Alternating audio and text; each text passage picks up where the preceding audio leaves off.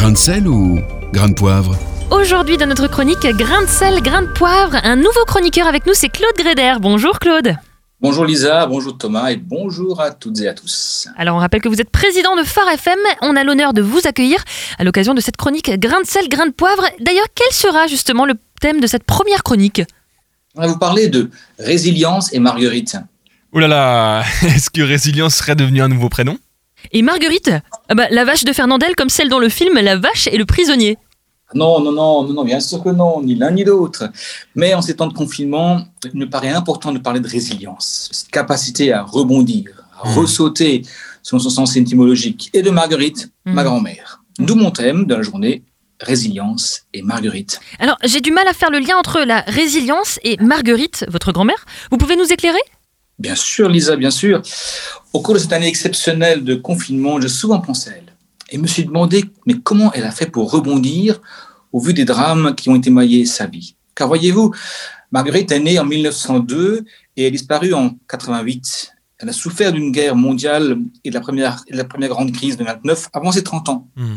En 32, elle donne naissance à mon père, puis à deux autres enfants en 33 et 37. Ils habitent la région des trois frontières, sont frontalières avec l'Allemagne et la Suisse, et vivent la petite, la petite paysannerie de subsistance.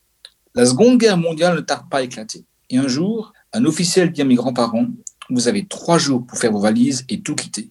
Un train vous emmènera en Gironde, à l'abri de l'ennemi, pour une durée indéterminée. Trois jours plus tard, la petite amie part en laissant toute la ferme avec son menu et son gros bétail derrière elle. Un crève-cœur. Imaginez. Waouh, pas simple.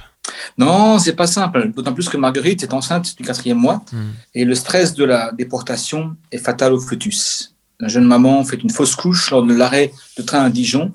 Et à leur retour en automne 1940, la région est annexée à l'Allemagne et ils découvrent leur ferme une désolation.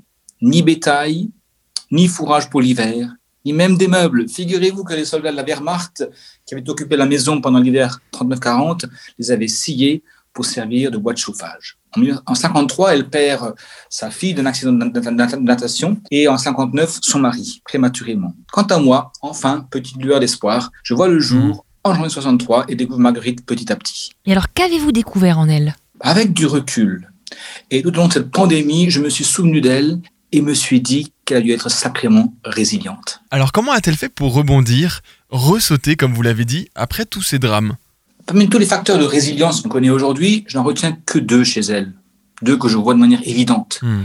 Le jardinage, et oui, un domaine où elle excellait, et la prière. Hmm. Et oui, elle priait. Et dans sa foi du charbonnier, elle s'adressait à Dieu et ce dernier lui envoyait du secours. Figurez-vous qu'elle se remarie dans les années 70 pour son plus grand bonheur. Et après? Et après, mon temps est écoulé pour en parler. Mais j'aimerais laisser sur le cœur de chacun ce texte de la Bible tiré du psaume 34 qui dit, écoutez, écoutez bien. Quand un malheureux crie, l'Éternel entend et il le sauve de toutes ses détresses. Hmm.